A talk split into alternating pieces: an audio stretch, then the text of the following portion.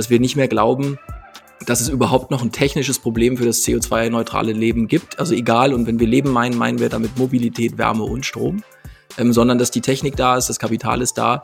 Und jetzt geht es darum, den Wandel zu organisieren. Das heißt, wir sagen immer, es ist kein technisches Problem mehr, sondern ein organisatorisches.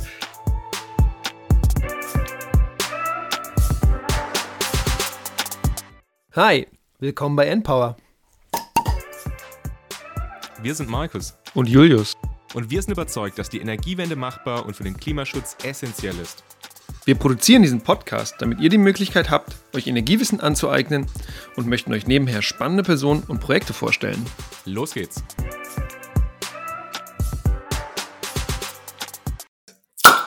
Willkommen bei einer neuen Folge vom Npower Podcast, ihr Lieben, und zwar mit dem Namen 1,5 Grad CO2-neutrales Zuhause. Während wir am Anfang der Energiewende, vor 20 Jahren, ganz, ganz viel Zeit und ganz, ganz viel Geld da reingesteckt haben, unser Stromsystem zu dekarbonisieren, ist es jetzt an der Zeit, uns ein anderes System anzuschauen, und zwar das Wärmesystem. Das Wärmesystem in Deutschland ist dadurch charakterisiert, dass wir mit 20 Millionen Haushalten äh, oder 20 Millionen Gebäuden äh, ein System haben, was sehr, sehr fragmentiert ist. Jedes Haus ist anders. Wir haben eine riesengroße Anzahl an kleinen Firmen, die dafür sorgt, dass die äh, Wärme dort zur Verfügung steht. Ähm, aber es gibt auch starke Abfahrtabhängigkeiten. Das bedeutet, dass wenn wir äh, eben eine Gasheizung hab, hatten und im Oktober ist äh, geht die äh, Heizung kaputt, dass wir dann ganz schnell eine Heizung brauchen. Und das Einfachste, was wir machen können, ist eben hier eine neue Gasheizung reinzupacken. Das können wir aber nicht mehr machen in Zeiten von, äh, äh, ja, von Klimawandel und in Zeiten von äh, Konflikten in äh, zum Beispiel gerade bei Russland und Ukraine. Und der dritte Punkt ist, dass wir auch eine sehr starke Incentivierung haben, dass weiterhin auf fossile gesetzt wird. Also eine weitere Gasheizung war bisher immer die, ja, die beste finanzielle Lösung. So, jetzt haben wir diesen, dieses riesige System, komplexe System. Ähm, und wir wissen aber, dass wir da ganz, ganz schnell ganz, ganz viel machen können und äh, ganz viel machen müssen. Und jetzt gibt es eine Firma, die versucht, diesen gordischen Knoten zum Platzen zu bringen. Und wir haben heute den Vorstandsvorsitzenden von dieser Firma äh, hier bei uns im Npower Podcast. Und sein Name ist Philipp Schröder. Willkommen, Philipp, bei Npower. Moin, moin aus Hamburg. Ich freue mich. Sehr schön. Cool, Philipp. Äh, Magst du dich einmal vorstellen, weil du hast ja einen kleinen illustren äh, Lebenslauf schon hinter dir im, im, im, Energiesystem. Du warst unter anderem bei Tesla aktiv, du hast, warst bei Sonnen aktiv, warst Vorstandsmitglied im BSW Solar und jetzt hast du 1,5 Grad gegründet. Magst du uns einmal kurz mitnehmen, wer du bist und äh, was sorgt dafür, dass du morgens früh aufstehst? Das hängt natürlich beides unmittelbar zusammen. Also ich bin äh, mittlerweile 38 Jahre alt tatsächlich, ähm, äh, wohne in Hamburg und habe die letzten äh, hier mit meiner Frau und auch mit meiner Tochter und ich habe die letzten ähm, ja 12, 15 Jahre damit verbracht, mich sehr äh, auch mit um die Energiewende kümmern zu dürfen. Also zu der Zeit, als das noch nicht Mainstream war, also zu der Zeit, als es quasi die große Frage war, geht das überhaupt technisch? Und das, was sich jetzt bei mir ändert, ist, dass der Fokus in den letzten zehn Jahren, der war auf diese Frage gerichtet, auch von meiner Karriere, geht CO2-neutrale Mobilität, geht CO2-neutraler Strom? Also gibt es überhaupt die Technologie und wird die günstig genug? Also das habe ich bei Tesla gemacht, da war ich Deutschlandchef und auch dort, damals kamen noch in 2014, 15 die BMW oder Mercedes Manager wirklich zum Lachen in unseren Store, um sich das Auto anzugucken. Da hat sich ja viel getan seitdem. Und auf der anderen Seite durfte ich eben, wie du schon gesagt hast, bei Sonnen ähm, international auch äh, das Geschäft als Geschäftsführer mit aufbauen. Also sowohl in den USA als auch in Australien, ähm, in ganz Europa. Und ähm, da haben wir uns immer mit diesen Themen beschäftigt, was muss überhaupt an Hardware produziert werden, damit diese Hypothese ähm, CO2-neutrales Leben überhaupt funktioniert. Und jetzt gibt es für mich da auch äh, eine Zeitenwende, weil das ganz neue große Thema für mich persönlich und auch für unser Team ist, dass wir nicht mehr glauben, dass es überhaupt noch ein technisches Problem für das CO2-neutrale Leben gibt. Also egal, und wenn wir Leben meinen, meinen wir damit Mobilität, Wärme und Strom ähm, sondern dass die Technik da ist, das Kapital ist da und jetzt geht es darum, den Wandel zu organisieren. Das heißt, wir sagen immer, es ist kein technisches Problem mehr, sondern ein organisatorisches, jetzt in die Skalierung zu kommen. Ne? Also wir haben die Technik, das Geld ist da, von den Investoren über, ähm, über die Institutionen, über das Bundesverfassungsgericht, also alle Stakeholder ähm, sind sich einig, das 1,5 Grad Ziel soll eingehalten werden, äh, wenn möglich. Und äh, es ist alles da, nur jetzt gucken wir auf die Werkbank und merken, scheiße, wie setzen wir das denn überhaupt faktisch um? Und das muss ja, wie du schon gesagt hast, durch echte physische Gebäude. Ähm, es sind verschiedene Gewerke, die man dafür braucht. Und 1,5 Grad hat sich das Ziel gesetzt, so ein bisschen wie das, was Amazon für die Logistik gemacht hat oder was Henry Ford gemacht hat für die, für die Mobilität äh, des Verbrenner-PKWs. Das wollen wir machen in der Skalierung für CO2-neutrales Leben in Gebäuden. Und das heißt, dass wir am Ende über die massenhafte skalierbare industrielle ähm, äh, Exekutive sprechen. Ne? Also den gesamten Prozess von der Kunde schließt ab und will eben Technologie haben bis zum Netzanschluss. Das ist unser Thema. Darauf versuchen wir ähm, wirklich einen neuen industriellen Standard auch zu formen, um die Umsetzung der Energiewende und äh, damit vom CO2-neutralen Leben zu schaffen. Und wir sind jetzt äh, ungefähr an, nicht ungefähr, wir sind an 16 Standorten in Schweden und Deutschland ähm, operativ. Wir haben 500 Mitarbeiterinnen ähm, und wir haben auch eine eigene äh, Tech-Abteilung, die sich vor allem mit dem Thema Vernetzung äh, beschäftigt. Die sitzt in Berlin. Wir sind äh, Energieversorgerin ähm, seit Januar schon. Das heißt, wir können auch selber mit Strom handeln und Stromlieferverträge im Bundle anbieten mit den Hardwarelösungen. Wir sind seit neun Monaten live, haben gerade eine große Finanzierungsrunde gemacht und planen jetzt im ersten vollen Jahr 200 Millionen Euro an Umsätzen zu machen und haben große Ziele, diesen One-Stop-Shop, den wir da bauen, europaweit verfügbar zu machen. Und das ist ein ganz träges Brett. Und deswegen freue ich mich, mit euch heute ein bisschen darüber zu sprechen. Super, genau. Und wie du jetzt auch schon dargestellt hast, sind das alles die Themen, die wir in den nächsten 30, 40 Minuten besprechen werden und wollen. Aber wie immer gibt es natürlich ein paar Entweder-Oder-Fragen und die macht jetzt natürlich Markus. Ja, auch von mir herzlich willkommen. Und wie Julius gesagt hat, wollen wir natürlich noch ein bisschen mehr über dich rausfinden. Deswegen kriegst du jetzt noch ein paar Entweder-Oder-Fragen. Lieber Fischbrötchen oder Käsebrötchen? Käsebrötchen. okay. Obwohl ich aus also, Hamburg komme. Genau, deswegen. Das war eigentlich die Intention ja, in der Frage. Du hast, äh, als du bei Tesla gearbeitet hast, warst du, glaube ich, in München, deswegen München oder Hamburg? Hamburg, gar keine Ganz Frage. klar Hamburg. Ja, ganz klar. Also da muss ich nicht nachdenken, nein. Okay. Lieber Chef von einem ich sage jetzt in Anführungszeichen etablierten Unternehmen wie jetzt eben Tesla oder Sonnen, also eins, wo man reinkommt, oder lieber was eigenes starten, weil das jetzt auch 1,5 Grad ist jetzt nicht das, das, das Einzige, was du irgendwie selber gestartet hast. Du hast ja noch irgendwie. Immer selber starten. Immer selber starten. Wenn man das darf, das ist ja ein Privileg, ne? Wenn man das darf und kann, sollte man immer versuchen, selbst zu starten. Aber du hattest schon auch äh, immer, immer Interesse und Spaß dran, jetzt also diese Aufgaben dann bei Tesla und Sonnen wahrzunehmen, oder?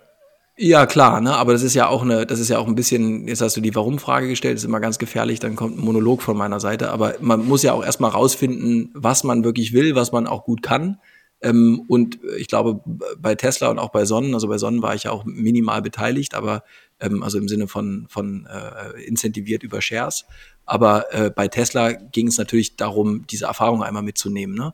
Aber äh, und ich würde deswegen auch sagen, für mich persönlich ist es immer jetzt in meiner Lebensstufe selber was machen, weil ich halt auch schon viel gesehen habe und auch schon viel Erfahrung sammeln durfte und tatsächlich dann auch merke, wie selbstwirksam man ist, wenn man es selber macht. Ich glaube, in einer anderen Lebensstufe macht es auch Sinn. Ähm, zum Beispiel bei Tesla, da durfte ich ja auch für für, für Ilan direkt arbeiten und, und äh, da Erfahrung sammeln. Das war unglaublich viel wert. Deswegen ist es immer eine Frage, wo man gerade ist. Ähm, ich für meine Lebensabschnitt bin mir jetzt ganz sicher, muss ich ja auch sein, selber machen. Okay. Und als letzte Frage dann noch, ähm, ihr sagt ja bei, bei 1,5 Grad, dass ihr eben auch immer klimaneutrale Zuhause ermöglichen wollt. Deswegen lieber individuell autark sein oder ein klimaneutrales Gesamtsystem?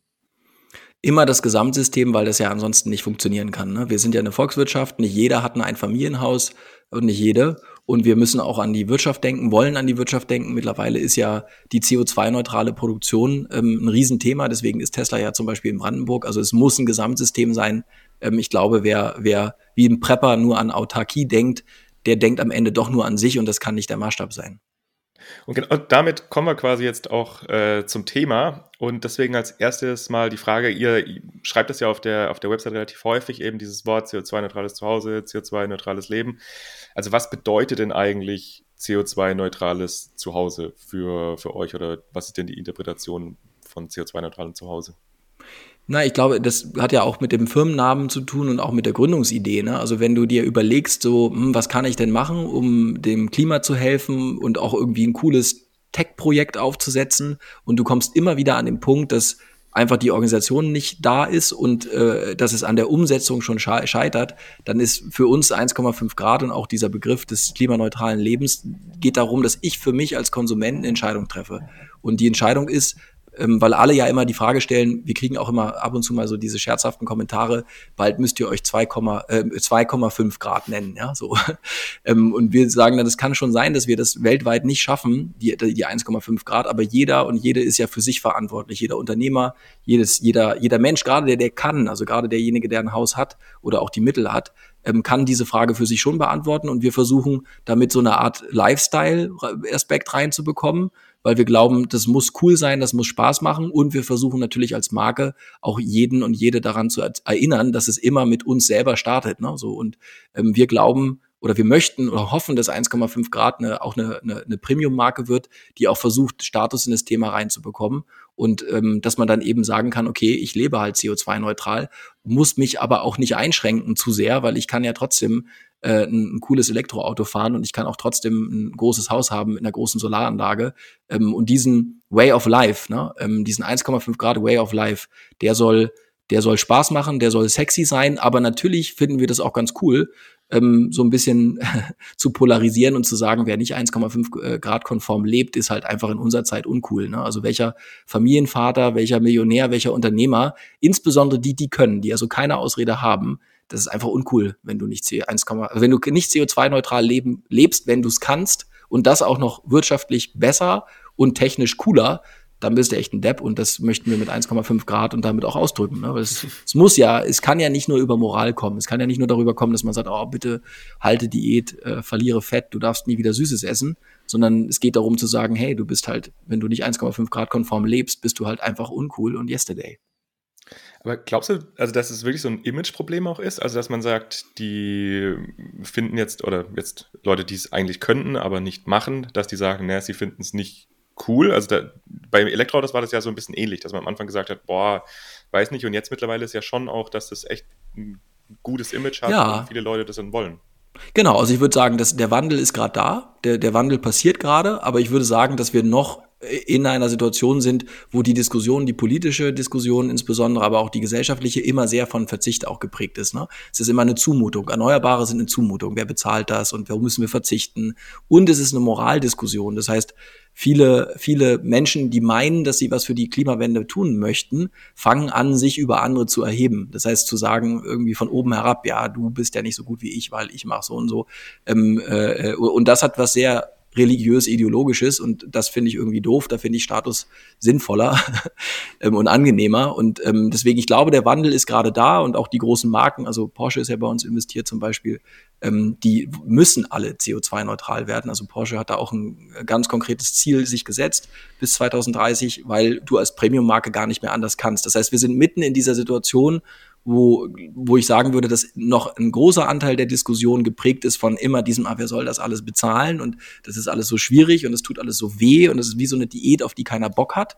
Ähm, und jetzt gibt's die ersten zarten Pflänzlein, wo man sieht, dass die Leute sagen, aber dieser Elon Musk, der ist doch, oh, ist das nicht cool, was der da macht. So, und das finde ich toll und das wollen wir befeuern, weil wir nicht daran glauben, dass diese, sich über andere zu erheben und ihnen zu erklären, dass es dass sie sich ändern müssen, weil man ja selber viel intelligenter ist als sie. Das ist Quatsch, sondern es muss Spaß machen, es muss cool sein, man muss beim Nachbarn ein bisschen angeben können. Und wir wollen diesen Katalysator da ähm, etwas beschleunigen und hoffen, dass das so passiert. Genau, jetzt ist es ja nicht nur so, dass man nur cool sein möchte, also nur wenn man cool sein möchte, dass man gleich auch cool sein kann. Ähm, weil, eben, weil eben dieser Markt, stimmt. den wir da haben, äh, der ist ja einfach, der ist ja einfach der, der, funktioniert ja einfach nicht richtig. Der ist ja sehr fragmentiert. Wenn, wie gesagt, wenn ich im Oktober eine Heizung habe, die ausfällt, dann habe ich nicht sehr schnell jemand bei der Hand, der oder die mir einfach ein klimaneutrales äh, Heizsystem innerhalb von, weiß ich nicht, zwei Wochen einbauen kann, sondern es ist eben herausfordernd. Und ihr wollt ja nicht nur irgendwie, dass es cool wird, sondern ihr wollt ja tatsächlich eine, einen praktischen Beitrag leisten. Deswegen, mal die, aber aus deiner Sicht mal die Frage, was funktioniert denn aktuell in diesem ganzen Gebäudesektor und ähm, in diesem Energieversorgungssektor im, im, im privaten Bereich? Was, was funktioniert denn da eigentlich nicht? Warum ist das so schwierig? Also das, das gibt, glaube ich, gibt zwei äh, Ebenen, die, die da relevant sind. Die eine Ebene ist, dass wir ähm, äh, traditionell drei Branchen und Gewerke hatten, die komplett von, getrennt voneinander funktioniert haben, die jetzt zusammen müssen. Das eine ist die Mobilität, da hatten wir die Tankstellen, wir hatten die Händler von, von Verbrennerautos. Ähm, äh, und das ist ein Ökosystem mit den Herstellern, mit allem, was das ist komplett autark vom Rest und hatte auch mit dem Gebäude bis jetzt nichts zu tun. Mhm. Ähm, und das andere ist natürlich das, der, der Strommarkt, über den ihr ja auch schon in eurem Podcast viel berichtet habt. Also da kommt halt Strom irgendwo aus der Steckdose und das ändert sich, weil eben zu Hause irgendwie auf dem Dach Strom produziert wird und dann eben Energiespeicher und so weiter kommen. Und dann kommt der dritte Punkt rein und das ist die Wärme. So, und diese, und diese drei Segmente sind komplett voneinander getrennt gewesen noch von zwei, vor 20 Jahren. Das heißt, du hast die großen Energieversorger im Strombereich, also im klassischen Strommarkt, du hast die Mobilität mit ihren Tankstellen, ihren Händlern, ihren Autoherstellern und ihren Servicepunkten. Und dann hast du die, die im Wärmesektor dreistufiger ähm, Großhandel, ähm, Meisterbetriebe, ähm, nicht besonders innovativ, um es mal vorsichtig auszudrücken, ähm, äh, und diese drei Gewerke ähm, haben wunderbar nach eigenen Marktregeln, mit eigenen Systematiken, eigener Regulierung, äh, eigenen Ausbildungswegen funktioniert. Und jetzt kommt auf einmal das Phänomen der Energiewende äh, auf allen Ebenen gleichzeitig. Das heißt, Gas ist zu teuer geworden. Das heißt, die Wärmepumpe wird günstiger auf einmal als äh, Gas. Es will auch keiner mehr Gas haben, nicht nur aus klimapolitischen Gründen, sondern geopolitischen. Die Elektroautos fluten den Markt, das heißt, die Leute wollen auf einmal zu Hause laden und die Ladebox, selbst wenn ich die geschenkt bekomme, ist das ja egal, weil ich muss trotzdem irgendwie die Verteilkästen, äh, die, den, den, die Netzanmeldung und so weiter machen und natürlich das Thema ähm, äh, Eigenstromerzeugung. Und diese, das heißt, auf einmal müssen drei große Branchen, die geprägt sind von Playern, die keine Ahnung haben von diesem neuen Markt, ähm, äh, sich verändern und äh, die haben eine Schnittmenge und diese Schnittmenge ist das Gebäude und wir als 1,5 Grad sehen uns genau in dieser Schnittmenge und während die fahrtabhängigen äh, Branchen von ihrer Fahrtabhängigkeit reindenken in diese Schnittmenge, kommen wir aus dieser Schnittmenge heraus. Das heißt, wir, wir, wir entstehen in der Schnittmenge und ähm, deswegen äh, äh denken wir den Prozess ganz anders und äh, ähm, in dieser Schnittmenge geht es halt wirklich darum zu sagen, ähm, alles was elektrisch ist, also das ist ja eine Elektrifizierung, die wir da machen, ähm, die, die, die machen wir. So, und das hat vor allem mit dem Elektrikerhandwerk zu tun, aber natürlich auch mit Logistik, Digitalisierung, Fulfillment und ganz, ganz, ganz wichtig, der, ähm, äh, der, äh, der, äh, ähm, der, des Netzwerks, also der Verbindung der einzelnen Assets auf Netzebene und auch auf Hausebene. Ne? Und äh, das, das ist, glaube ich, der, der eine Punkt, der nicht funktioniert. Und der zweite Punkt, der nicht funktioniert, ist, ähm, diese, diese Schnittmenge fällt auf eine Werkbank die super fragmentiert ist, die Fachkräftemangel hat, die kein Wachstumskapital hat, die vernachlässigt worden ist, die nicht äh, sexy ist für Talent. Und dann habt ihr natürlich, hat man schon eine ziemliche Shitshow da. Und deswegen setzen wir da auch an, ähm, weil eben die Stakeholder aus diesen drei Branchen nicht besonders geeignet sind, das Problem zu lösen. Ähm, erstens und zweitens, wenn sie es lösen, kommen sie an der Werkbank nicht vorbei, die intrinsische Probleme mit sich bringt. Und ähm, all das zusammen ist ziemlich komplex, aber wenn man konsequent äh, aus der Elektrifizierung heraus denkt, ähm, ist es für uns ziemlich simpel, weil wir wollen aus einer Hand alles anbieten, was ähm, elektrisch und CO2-neutral im Haus funktioniert. Und das ist der Blick von uns auf diese, auf die Herausforderungen im Markt. Okay, und wie genau bringt ihr das jetzt zusammen? Also genau, du hast jetzt gesagt, das Problem ist, das sind diese einzelnen Sektoren, die halt oft getrennt voneinander betrachtet sind. Aber wie schafft man das denn jetzt, also das alles dann zusammen unter einen Hut zu bringen und dann auch als so ganz am Anfang hast du ja gesagt, als One-Stop-Shop anbieten zu können. Dass du es machst, ne? Also das, was heißt das? Du musst halt, also es ist schon so, es ist ja so, dass dieses Gewerk, also deswegen habe ich diesen Henry Ford-Vergleich da reingebracht das hat ja noch nie jemand skalieren müssen. Und die Assets sind auch andere. Also die, der Warenwert ist relativ hoch. Die sind alle haben digitale Backends. Die, man muss ganz anders zertifiziert sein. Das heißt, eigentlich bauen wir eine neue Branche. Und ähm, dafür musst du alles in der Hand halten, was du für die Wertschöpfungskette brauchst. Nur wenn du alles in der Hand hast für die Wertschöpfungskette am Kunden, kannst du diese Wertschöpfungskette neu bauen und, und organisieren. Wir haben ja gesagt, das ist ein organisatorisches Problem.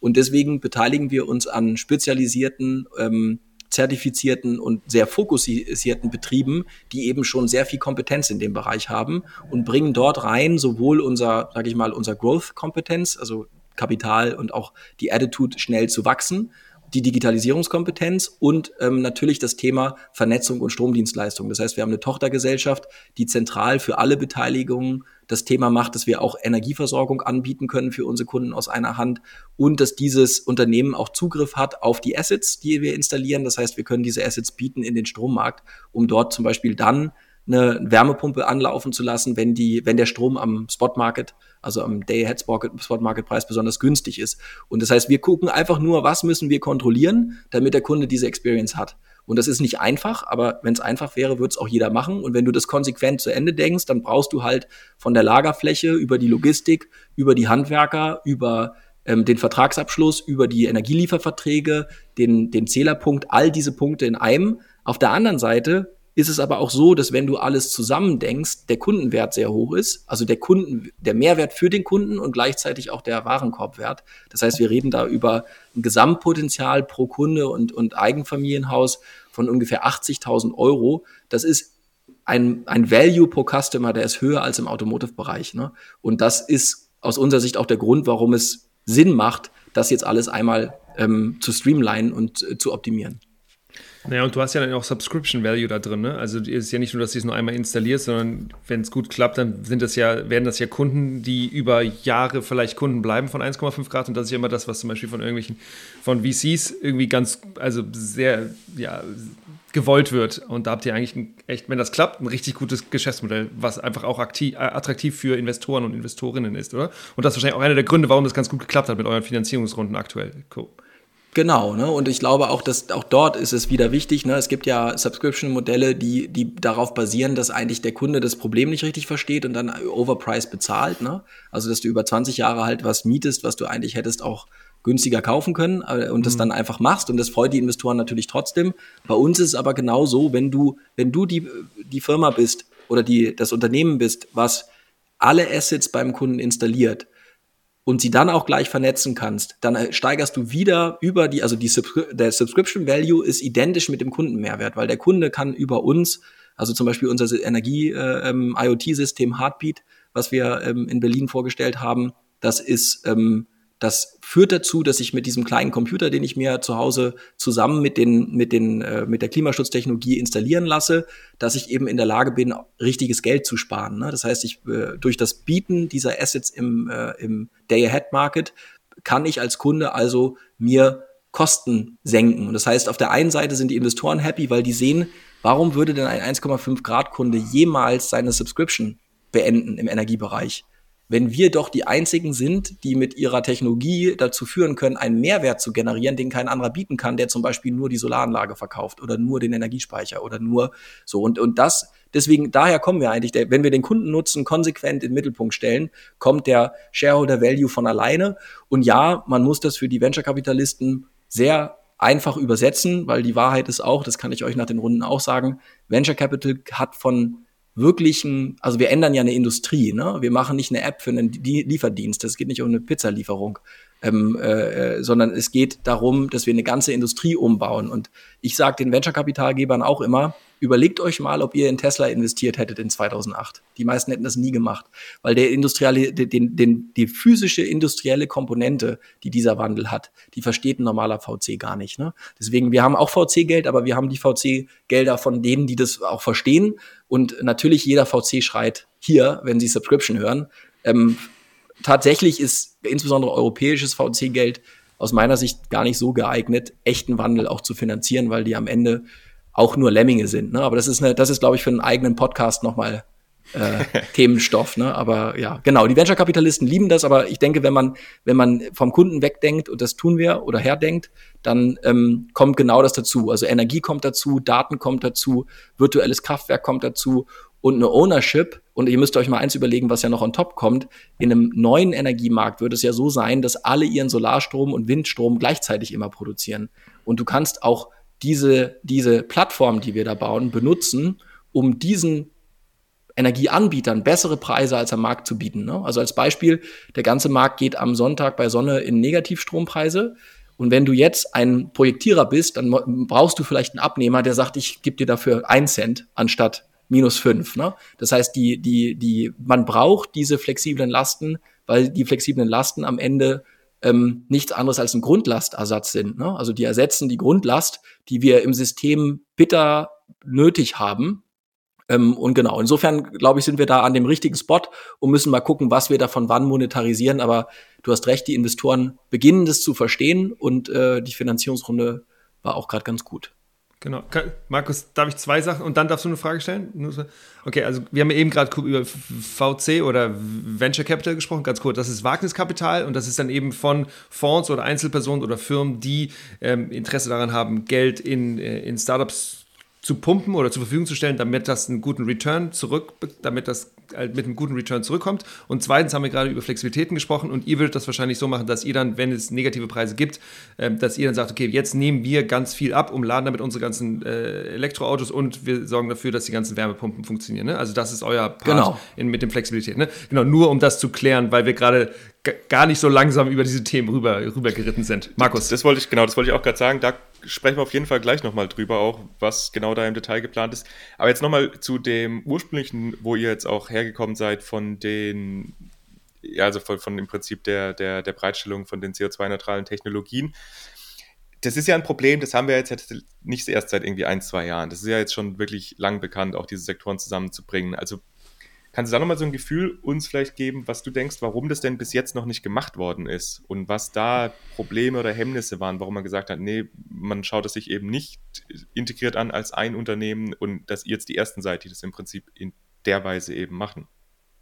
Ja, warum hat die Deutsche Post nicht äh, nicht, nicht, keine Ahnung, ich, AOL ist E-Mails erfunden. Markt, ja, oder E-Mail, genau. Also der, der Punkt ist einfach die, die Fahrtabhängigkeiten dieser drei Branchen ähm, und äh, ist, ist erstmal ein Problem für die, sich zu wandeln. Ähm, das ist das eine. Und das zweite ist ja auch, dass in der Regel nie aus diesen Branchen die neuen Player kommen. Das ist ja genau das. Also die Deutsche Post hat auch ganz viele, äh, also kommt ja äh, aus dem Postgewerbe, könnte man auch denken, dass die E-Mails machen oder ähm, also die, die, man denkt immer so, hoch, guck mal, das ist, da ist eine alte Branche und die hat den Kundenzugang für Gasheizung.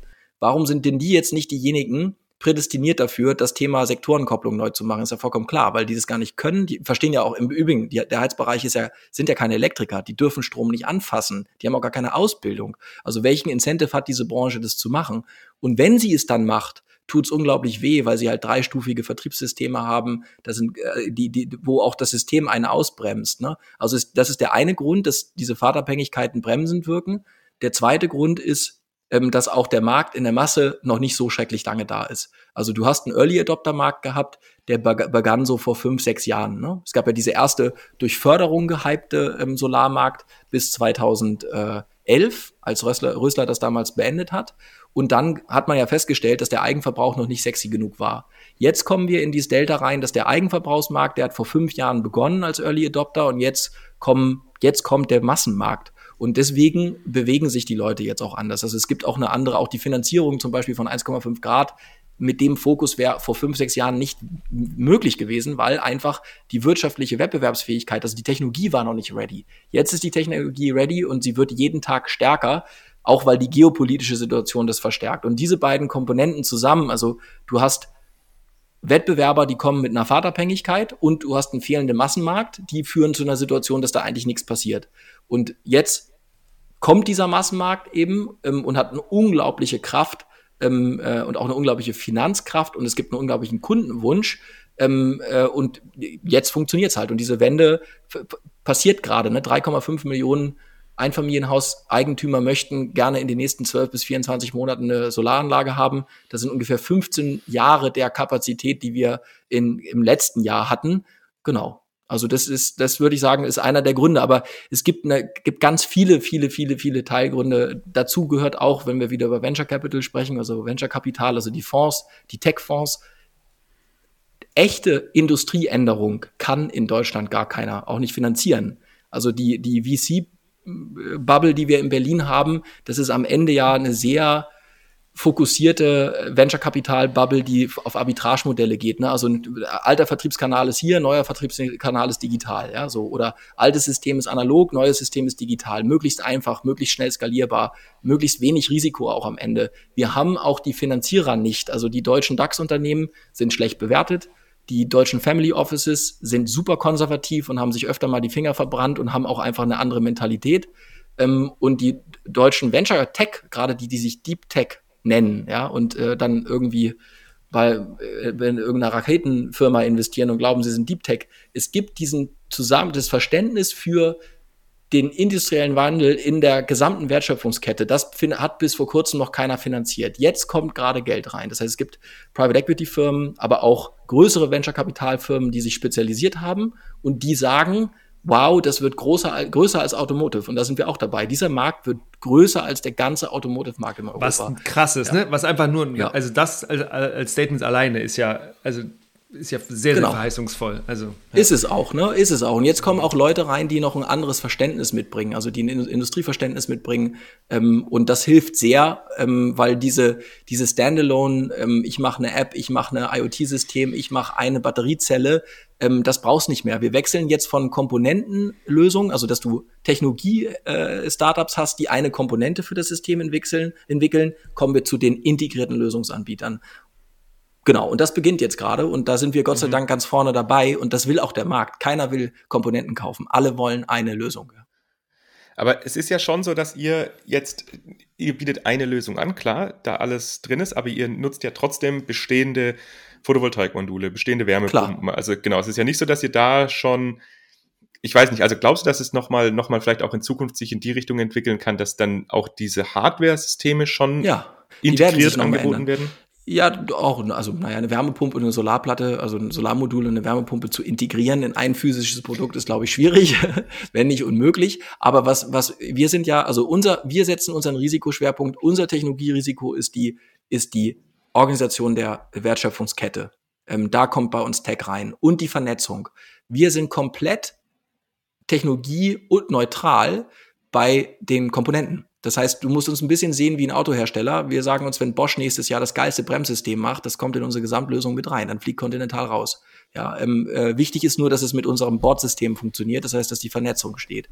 Ähm, und das ist auch glaubwürdig gegenüber dem Kunden oder der Kundin, weil wir eben sagen, wir, wir sind halt nicht Tesla, die nur die Powerwall verkaufen, sondern ähm, wir wollen explizit kein technologisches Risiko selber eingehen bei der Batteriezelle oder beim Solarmodul. Unser Wertstoff ist wieder, Amazon ist ein gutes Beispiel. Wir sagen, wir möchten die performanteste, glaubwürdigste ähm, äh, Execution-Plattform und Vernetzungsplattform sein. Und ob in fünf Jahren das ähm, integrierte Dachziegel sind, ähm, äh, das muss auch für unser Geschäftsmodell total egal sein. Es muss darum gehen, dass man wir der effizienteste, günstigste und kundenfreundlichste Kanal in Europa sind, um massenhaft äh, die immer beste Technologie aufs Dach zu bringen oder in den Keller zu bringen. Und deswegen finden wir das auch toll, weil es gibt ja, guckt mal im Ladeinfrastrukturbereich, da gibt es zig Anbieter. Da ist ein unglaublicher Wettbewerb entstanden. Dasselbe im Batteriebereich. Zig Anbieter, Riesenplayer, die stehen sich alle die Füße platt, aber sie kommen alle nicht in den Markt. Und äh, in, in allen Bereichen ist es das Gleiche. Und wir möchten einen Lösungsanbieter, drängt die Komponentenanbieter in der Wertschöpfungskette unter sich. Und ähm, das ist auch was, was wir machen wollen. Wir wollen ja die Kunden, für unsere Kunden die Preise senken. Und das heißt, wir möchten in der Lage sein, eben durch Kaufkraft und die vertikale Organisation der Wertschöpfungskette effizienter und günstiger beim Kunden anzukommen. Ne? So, und diesen Effekt ähm, kannst du nur haben, wenn du, ähm, wenn du grundsätzlich neutral bist gegenüber der Technologie, sondern immer die beste Klimaschutztechnologie versuchst einzusetzen. Ähm, genau, und deswegen, unsere Technologierisiken sind wo ganz anders und ja, wir sind total offen. Wir sehen ganz viel. Also ich sehe Dach, im Dachziegelbereich, Dachdecker sind auch ein Thema, die für uns relevanter werden. Ähm, äh, dasselbe geht auch in Fassaden und Neubau mit rein. Ne? Du kannst ja 1,5 Grad noch weiterdenken, aber die Quintessenz für 1,5 Grad, wenn es um CO2-Ziele geht, ist vor allem erstmal den Gebäudesektor, also Ersatzinvestitionen in Ölkessel und Gaskessel müssen wir verhindern. Dafür brauchen wir die Wertschöpfungskette. Wir, und wir müssen Solar, Energiespeicher und Ladeinfrastruktur acceleraten. Ne? So, und das ist der Fokus eins. Aber ähm, ja, also ich hoffe, das beantwortet deine Frage. Wie, jetzt magst du mal sagen, wer sind eigentlich eure Kunden? Also du hast jetzt natürlich über Altbau gesprochen oder Bestand und dann gibt es Neubau. Ähm, dann ist es so, dass ihr keine Sanierung, also keine energetische Sanierung anbietet. Also wer sind denn eigentlich die, die die Kunden, mit denen ihr in Kontakt kommen wollt? Oder wer, wen möchtet ihr denn eigentlich bedienen? Also momentan ist es ja so verrückt, dass es eher darum geht, wen wir bedienen können. Also wir haben gar kein Vertriebsthema, das geht aber der ganzen Branche wirklich so. Das ist auch ein Problem, ne? Das, also ich kenne ab Freunde, die versuchen in Baden-Württemberg überhaupt einen Anbieter zu finden. Da sind wir zum Beispiel noch nicht aktiv, ähm, deswegen können wir denen nicht helfen.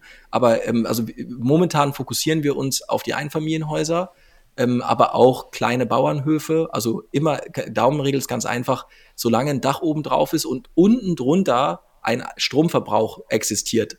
Und die beiden Personen identisch sind, ist es unser Zielmarkt. Also in dem Moment für die, für die erste Phase des Unternehmens. Ne? Ein, ein Bauer, der eine riesen Halle hat mit einer Melkmaschine drunter, da fallen alte EEG-vergütete Systeme jetzt raus. Die werden repowered, da kommen neue Wechselrichter rein, da kommen große Energiespeicher rein und die haben ja auch für Melkmaschinen oder für ihre eigenen Verbrauch vor Ort hohe Strompreise. Das heißt, die stellen dann von Netzeinspeisung auf Eigenverbrauch um. Und das ist, das ist ja der Gros des Bestands an Photovoltaikanlagen. Das ist für uns sehr spannend.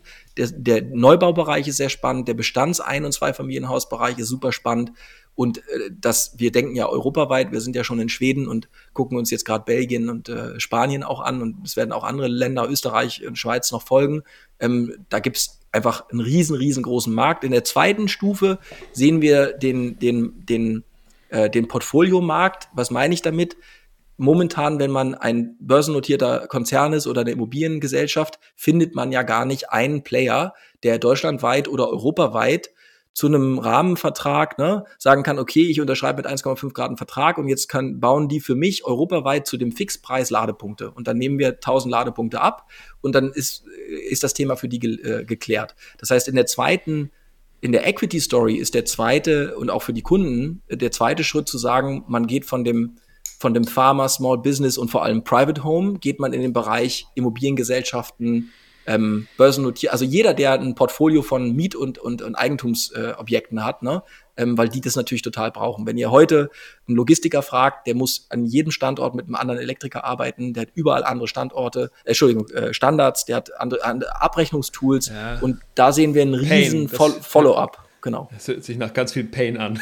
genau, ja. und, und da kannst du ganz viel Geld auch für die sparen, weil sie die Projektierer nicht mehr brauchen. Und deswegen in der ersten Stufe Einfamilienhäuser, Zweifamilienhäuser und opportunistisch, sage ich mal, Kleingewerbe.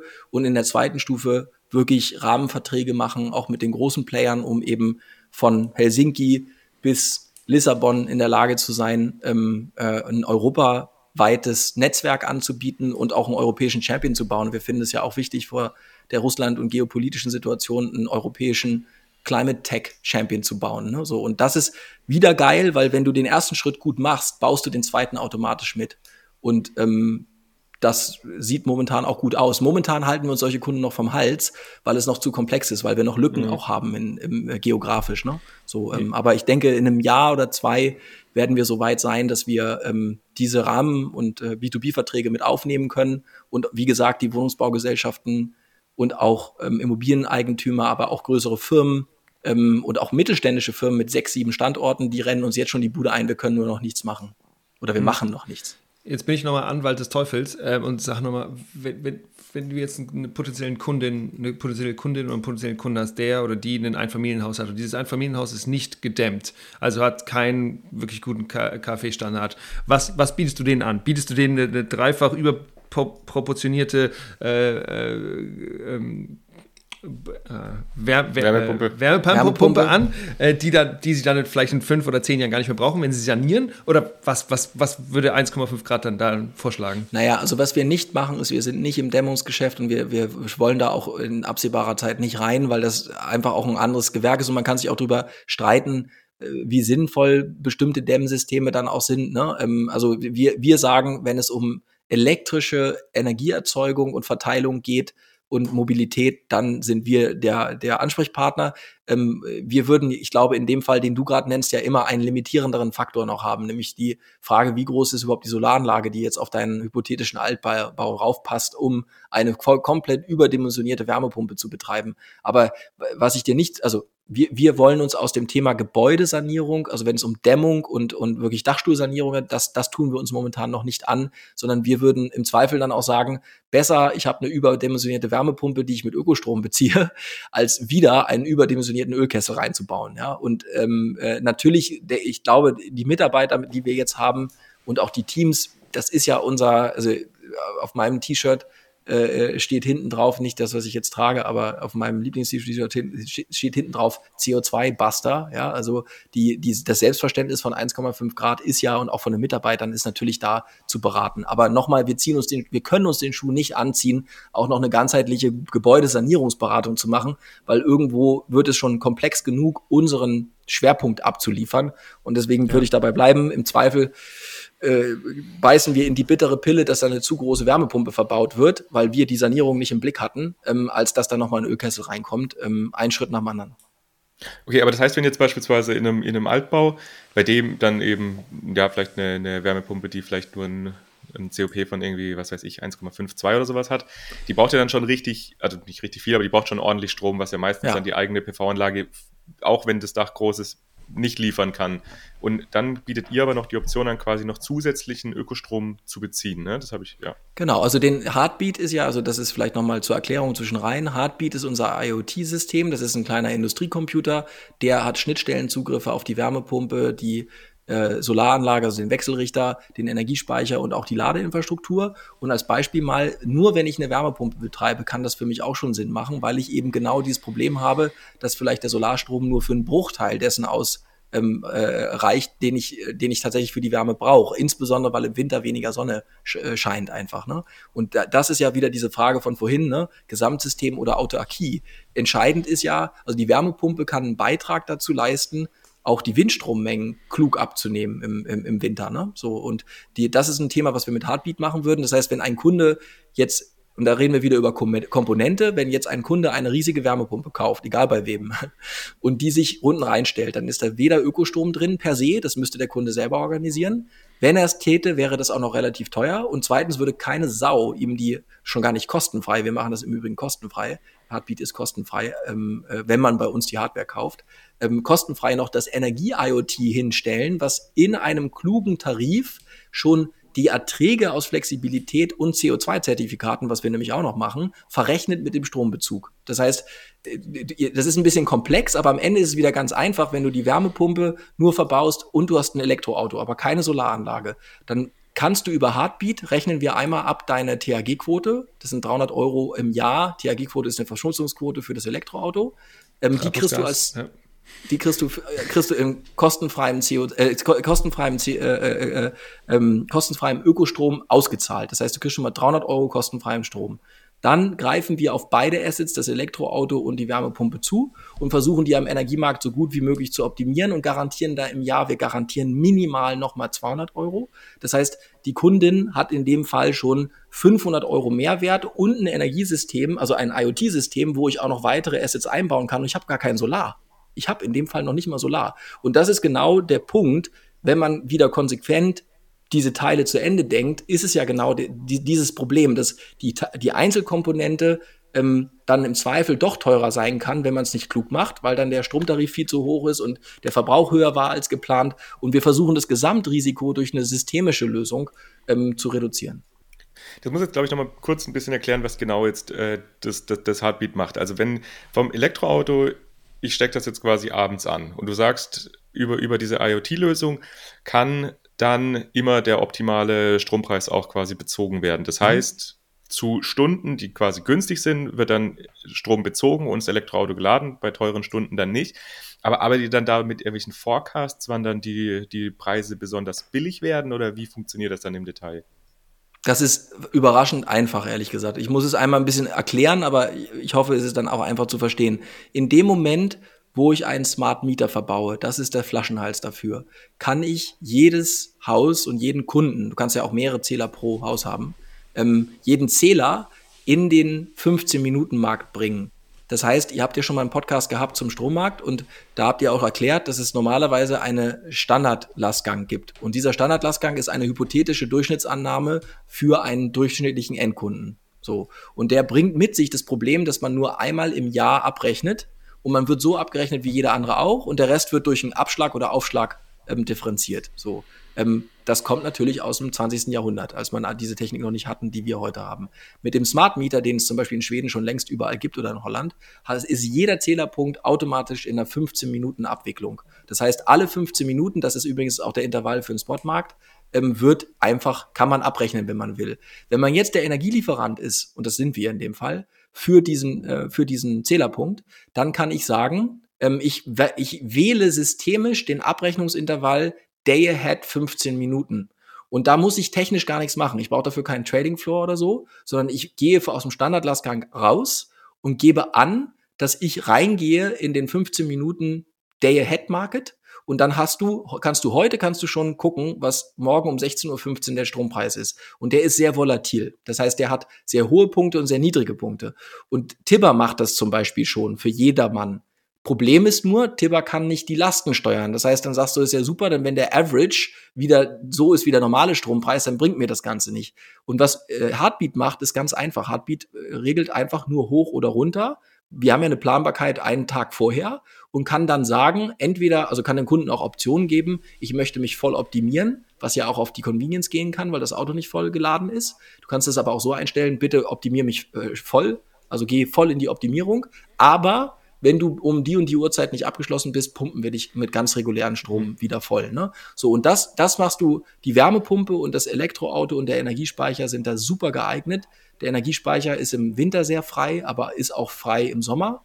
Die Wärmepumpe hat ja einen Speicher und das ist der Wärmepuffer. Das heißt, wenn ich den Wärmepufferspeicher größer konzipiere grundsätzlich, weil ich den schon als aktives Storage sehe, dann kann ich auch brauche ich, also kann ich mit Wetterdaten auch weiter wegzielen. Ich kann zum Beispiel sagen, okay, ich gucke nicht nur einen Tag nach vorne, sondern ich gucke eine Woche nach vorne und da ist ein Riesensturm angesagt, ja, und da wissen alle, da gehen die Strompreise über zwei, drei Tage in den Keller und dann fahre ich meinen Puffer halt mit Hochlast voll. Und Heartbeat ist nichts anderes als so ein kleiner Industriecomputer, der mit den Schnittstellen von diesen Assets äh, verbunden ist und der macht nur eins, der sagt, fahr mich hoch, fahr mich runter, ne? Ähm, also das ist relativ trivial, weil der am Ende zugreift auf die Embedded Software von der Wärmepumpe und dann den Befehl gibt, gib, bring mich auf eine Vorlauftemperatur ähm, beim Pufferspeicher von 70 Grad. Und zwar ab 2.15 Uhr in der Nacht. Ja, so und dann, und dann wird es Preise Genau. genau. Nee, und du hast ja gesagt, Heartbeat ist for free. Also das heißt, ihr baut es ein ohne dass den Kunden oder den Kundinnen da genau. weitere Kosten entstehen.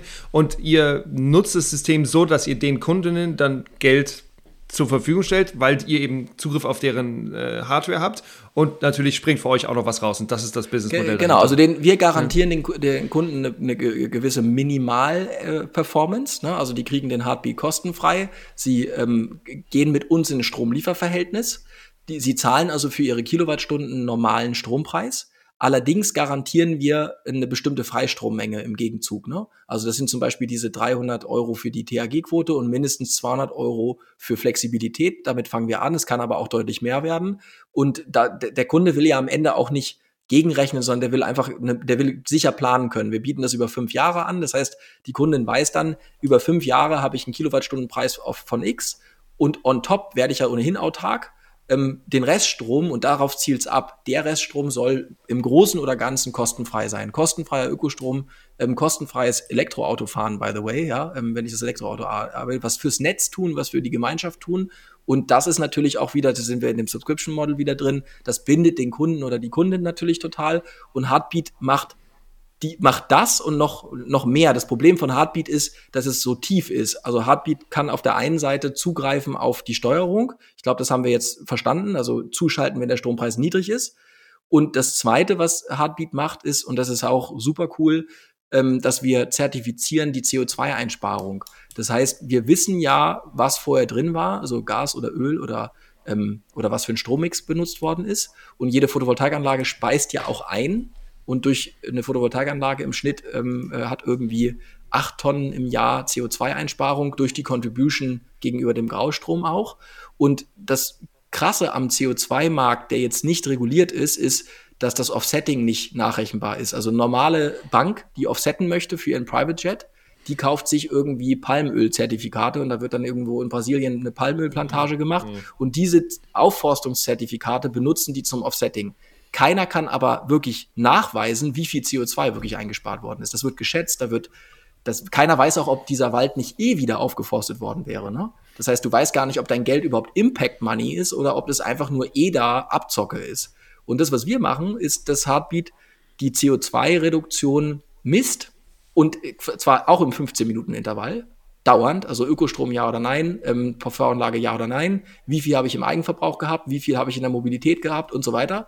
Und das läuft ähm, äh, hinten in, in unserem Backend auf und wird da zertifiziert über einen Token, das heißt über eine Blockchain. Und der Kunde bekommt dann einen eigenen CO2-Token, der auch handelbar sein wird, wo du dann die erste CO2-Back Currency hast, die du wiederum behalten kannst. Du kannst sie aber auch verkaufen, weil sie ein weil sie höherwertig ist gegenüber allen anderen Offsetting-Themen. Ne? Das heißt also, wenn jetzt eine Bank, und deswegen haben wir das auch so gemacht, dass das auch ein, kein Utility-Token ist, sondern ein, das ist eine, das ist eine Financial Asset, der Token. Das heißt, auch eine Firma, die einfach ihren Privatjet offsetten möchte, die kann das machen. Nicht mehr, indem sie jetzt Waldzertifikate kauft, sondern die beteiligt sich durch den Kauf eines solchen Tokens, der bildet ab die Gesamt-CO2-Leistung über die Lebenszeit dieser Anlagen, die kumuliert sind.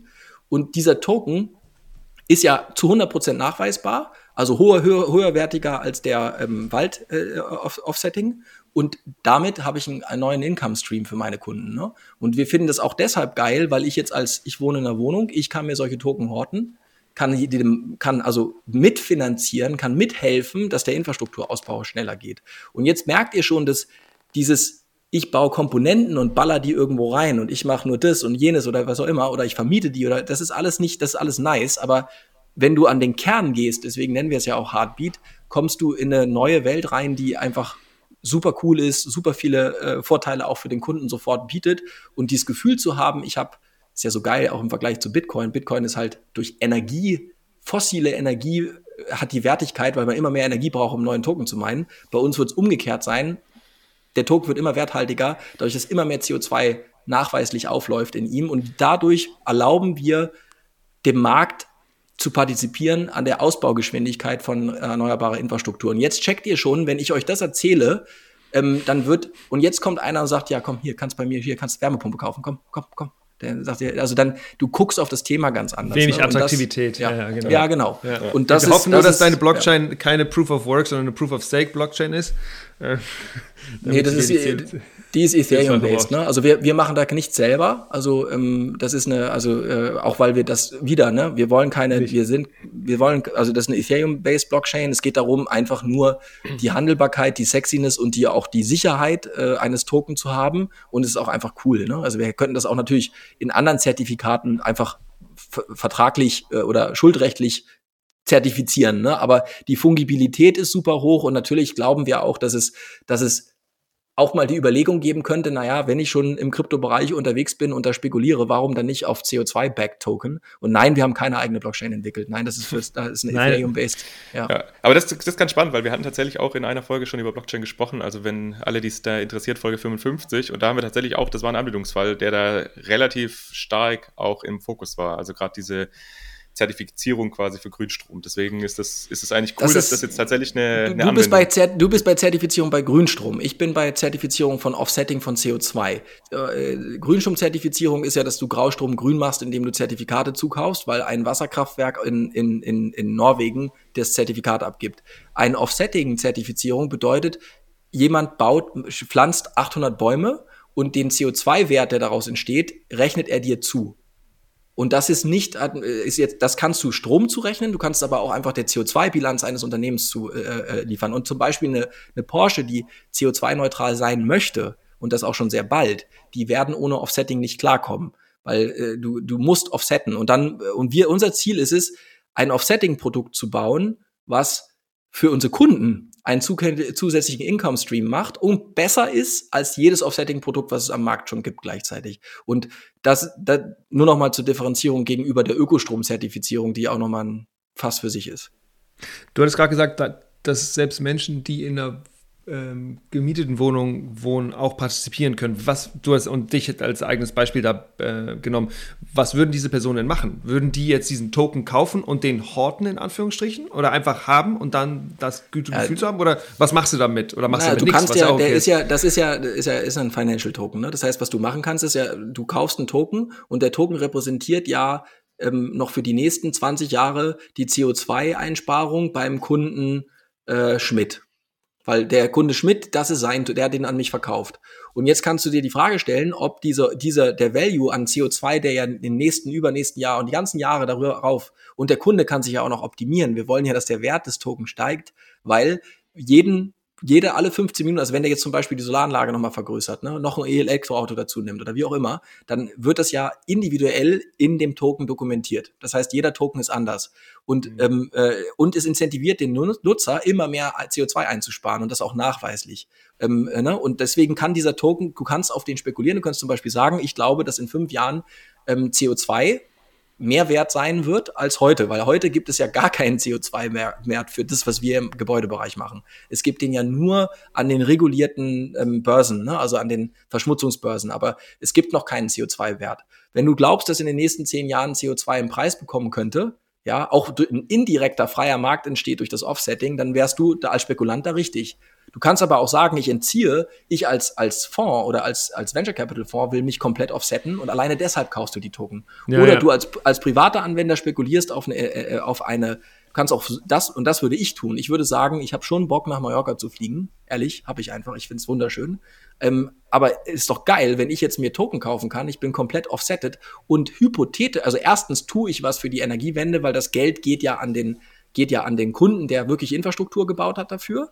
Mega geil. Und incentiviert und, also, andere Kunden, das auch zu machen. Richtig. Und zweitens kann es sogar sein, dass ich nicht nur offsetted bin und mitgeholfen habe bei der Energiewende, sondern dass der Token, der jetzt ja mir gehört, im Wert, im Wert steigt.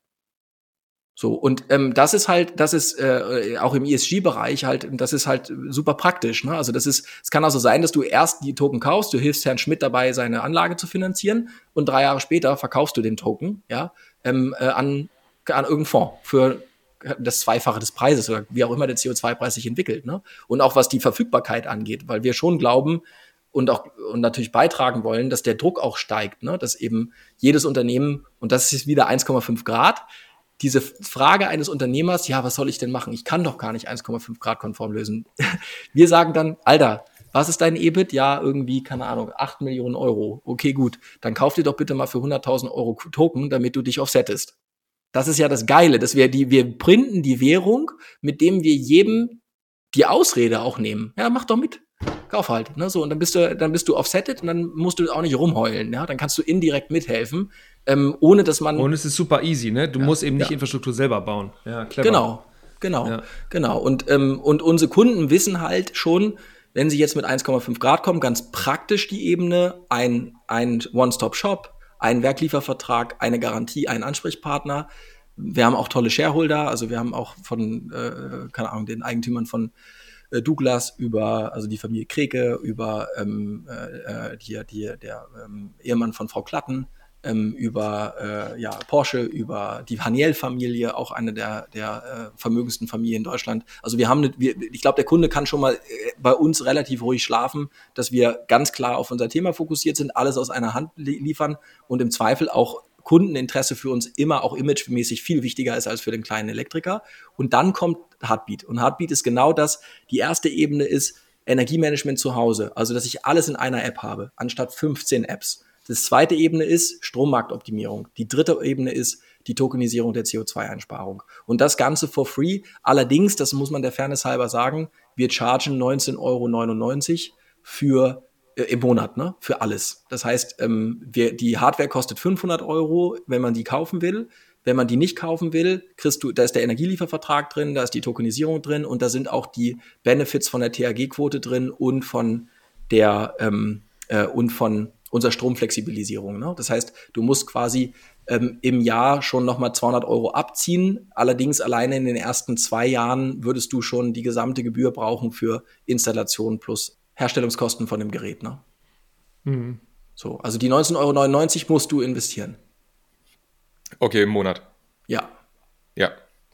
Okay, lass uns jetzt mal, also wir haben jetzt viel über die ganzen Sachen äh, gesprochen. Lass uns jetzt zum Abschluss nochmal so ein bisschen vielleicht drüber reden, auch nochmal diese Frage, also was, was denn bis jetzt Hinderungsgründe waren, das eben nicht zu machen, weil das ist ja gerade im Strombereich, ist ja die Regulatorik doch relativ komplex und da gibt es ja auch viele Punkte, wo man sagt, naja, das ist jetzt nicht unbedingt ein Anreiz, dass man sagt, wir wollen jetzt Flexibilität in den Markt bringen. Da hatten wir auch in der letzten Folge drüber gesprochen. Also was glaubst du denn, was ist deine Meinung, was da vielleicht auch in den letzten Jahren nicht so gut funktioniert hat jetzt in dem Bereich und was du dir vielleicht wünschen würdest für die, für die nächsten Jahre oder jetzt auch was nochmal Anpassungen an Regulatorik oder vielleicht andere Förderungen oder so geben sollte? Da gibt es sehr viel. Ne? Ähm, also das fängt schon an, das wurde jetzt geändert, dass Energiespeicher bis Ende letzten Jahres immer als Endverbraucher ähm, behandelt worden sind. Das heißt, wenn du jetzt äh, Strom, den keiner haben willst, mit einer Asset, die der Kunde schon voll bezahlt hat, die ist also privatwirtschaftlich wirtschaftlich finanziert worden ohne Zuschüsse, den Strom, der sonst weggeworfen würde, abspeichern wollen würde, dann würdest du behandelt werden wie ein Toaster. Also du würdest die Also oder wie jedes Endverbrauchergerät, wie ein Fernseher. Ja. Also mhm. du würdest die Netzentgelte zahlen, obwohl du netzdienliche Leistungen abbrichst. Du wirst Stromsteuer zahlen, du wirst EEG-Umlage zahlen, du wirst Mehrwertsteuer zahlen. Und das führt dazu, dass der Vorteil, den du durch die Transaktion im Einkauf hast, dann doch nivelliert wird. Ne? Ähm, weil den Strom musst du ja dann auch wieder in, abspeichern, dann nimmst du ihn wieder. Ne? So, und das heißt, dass eben die Regulatorik ähm, Speichermedien aller Art, egal ob Wärme, ist ja vollkommen egal, was für, ob das eine Lithiumbatterie ist oder ein Wärmespeicher ist, dass die nicht ähm, als das anerkannt war, worden sind, regulatorisch das, was sie sind, nämlich eigentlich nur eine Verlängerung des Netzes, ne? weil der Endverbrauch findet danach ja statt. Also das wird dann entweder abgegeben in Haus oder wieder ins, ins Netz eingespeist.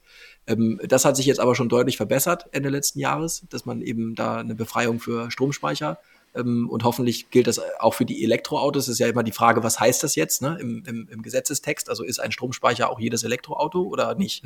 We don't know. Aber das ist ein Punkt. Ich glaube, der ist einigermaßen geregelt.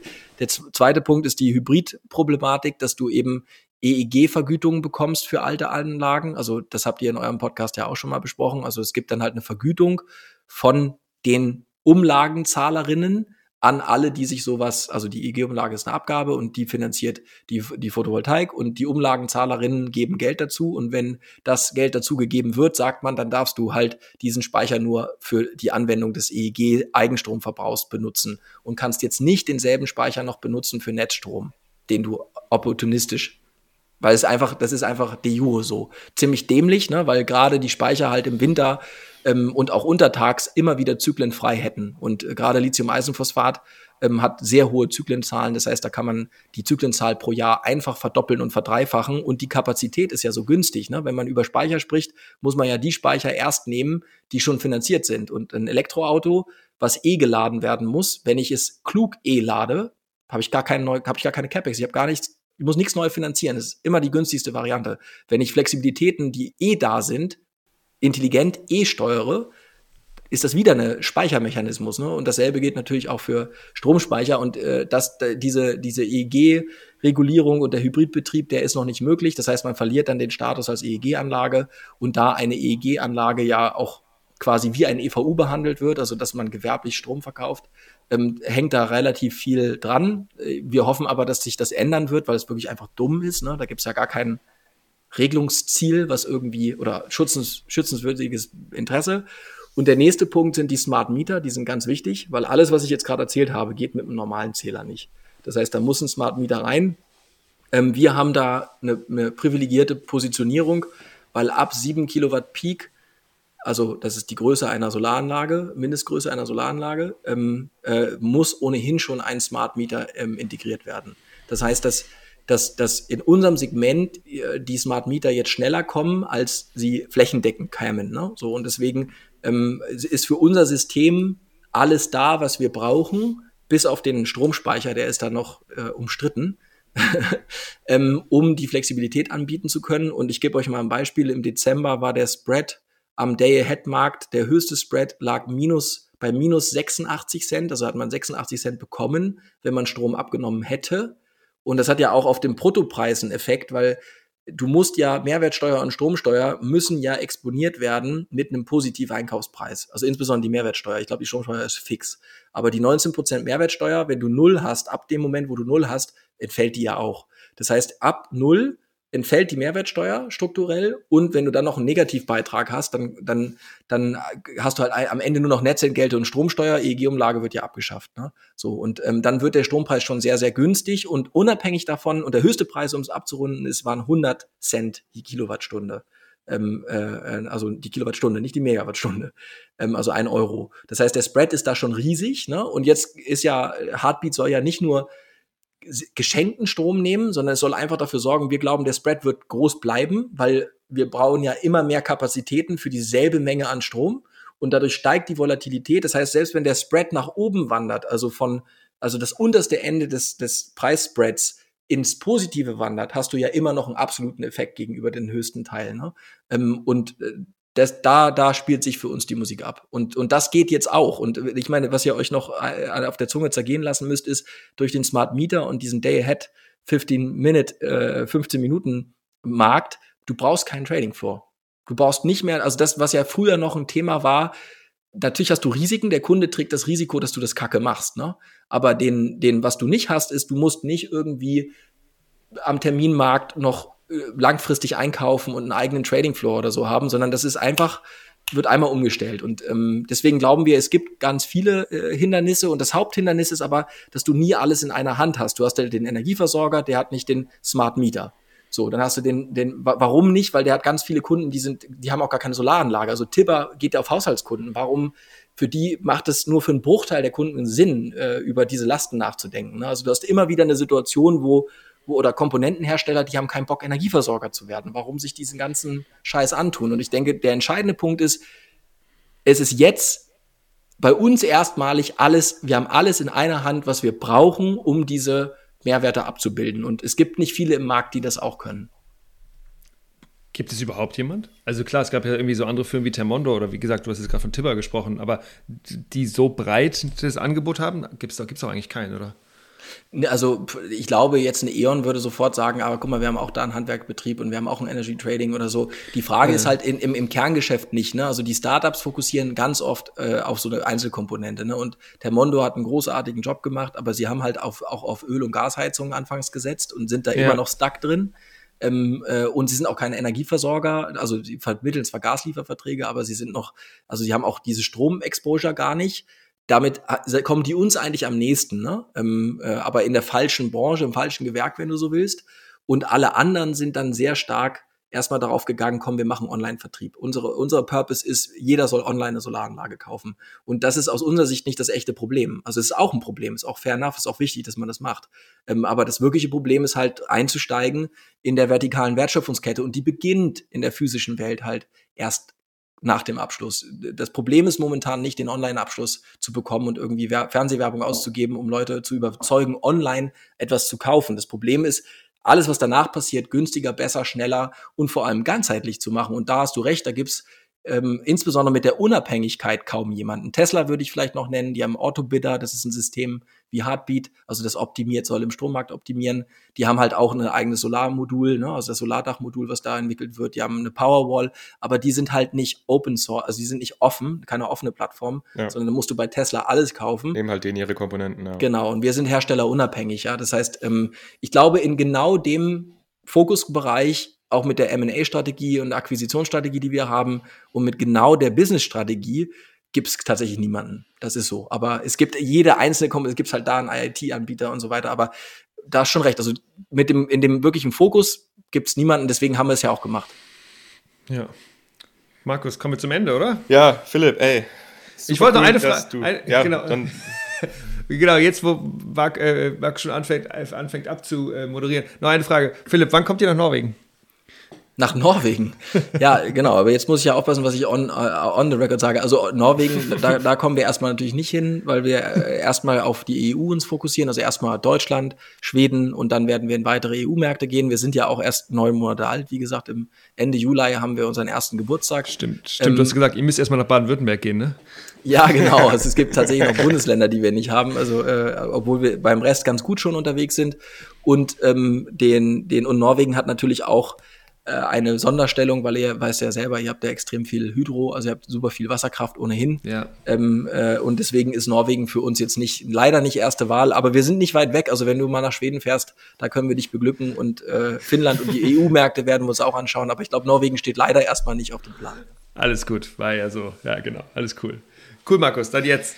gut, genau, Philipp. Vielen lieben Dank, dass du uns heute Einblicke gegeben hast in das ganze Thema und auch uns 1,5 Grad vorgestellt hast, auch mit Heartbeat. Ich finde, oder ich spreche jetzt, glaube ich, für Julius und mich beide. Das ja. ist total ein cooles äh, Konzept, was ihr habt. Das ist total wichtig. Das ist super, dass ihr da nochmal so ein bisschen frischen Wind reinbringt, eben diese ganzen bestehenden Systeme ändern wollt und einfach da auch einen, einen Impact habt. Und ja, wir hatten da auch ja in unserem Vorgespräch schon drüber gesprochen, diese ganze Themen von One-Stop-Shop, das wird einfach immer wichtiger und ich glaube, das ist genau der richtige Weg, wie man, wie man dem ganzen Problem begegnen wird, weil das ist so komplex, es sind so viele Akteure, es ist so viele Einzelkomponenten und wenn da man, man kapiert es ja auch als Einzelkundin oder Kunde auch einfach nicht mehr. Das heißt, man braucht da auch einfach solche Anlaufstellen, wie ihr sie habt. Deswegen, genau.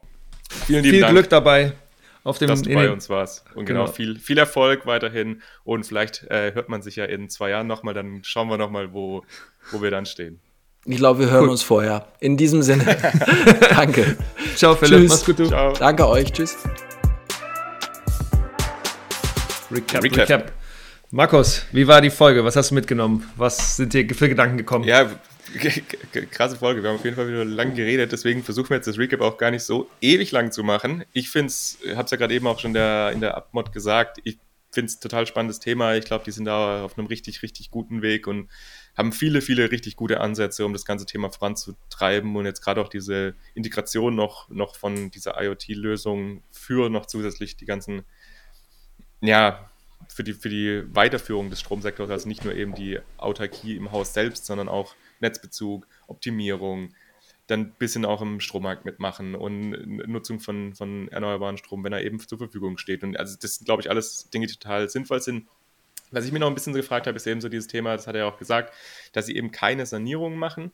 Da muss man sich halt immer ja, überlegen, ich glaube jetzt gerade für Einfamilienhäuser ist das ja noch okay, weil da sind ja auch alle dafür verantwortlich. Das hat er auch gesagt, aktuelles Zielmarkt eben, wenn quasi Person, der oder die die PV-Anlage gehört und das Haus gehört, wenn es die gleiche Person ist oder die Verbraucher unten, dann passt das.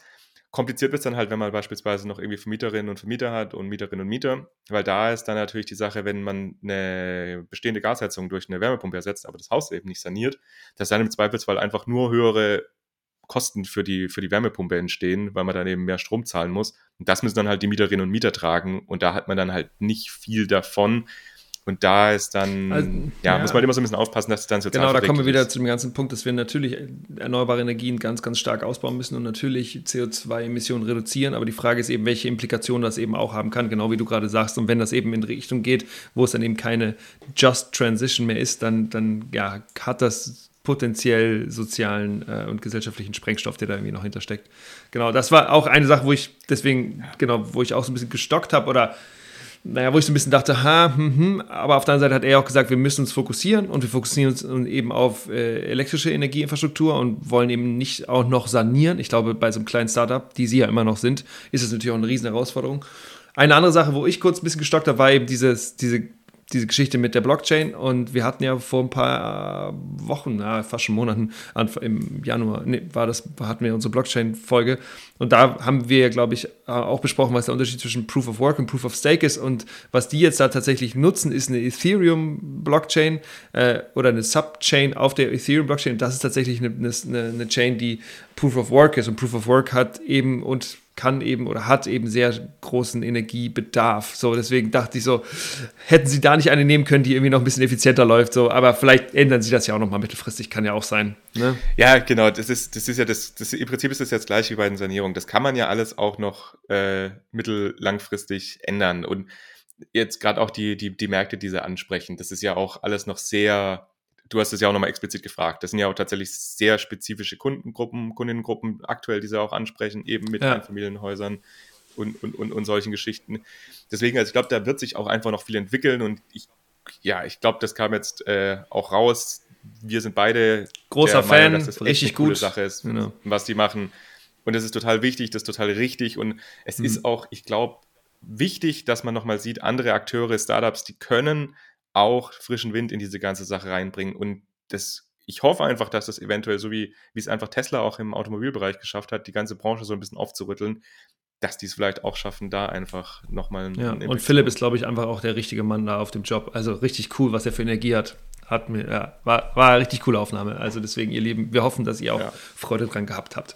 So, dann war es das für heute. Wir sehen uns oder wir hören uns wieder in zwei Wochen. Wir freuen uns, wenn ihr wieder reinhört. Und ähm, ja, wenn ihr Lust habt, freuen wir uns über Infos, äh, äh, E-Mails, Instagram und so weiter. Und wir, genau, ich weiß gar nicht, ob wir es gesagt haben. Äh, wir haben es getweetet und gepostet. Ähm, Npower hat jetzt mehr als 200.000 Streams. Ähm, genau, das war vor, vor einer Woche, glaube ich, hat Npower die 200.000 Streams geknackt. Also deswegen vielen lieben Dank, dass ihr so viel Zeit mit diesem Podcast und uns verbringt. Das war's von uns. Macht's gut. Bye, bye. Ciao.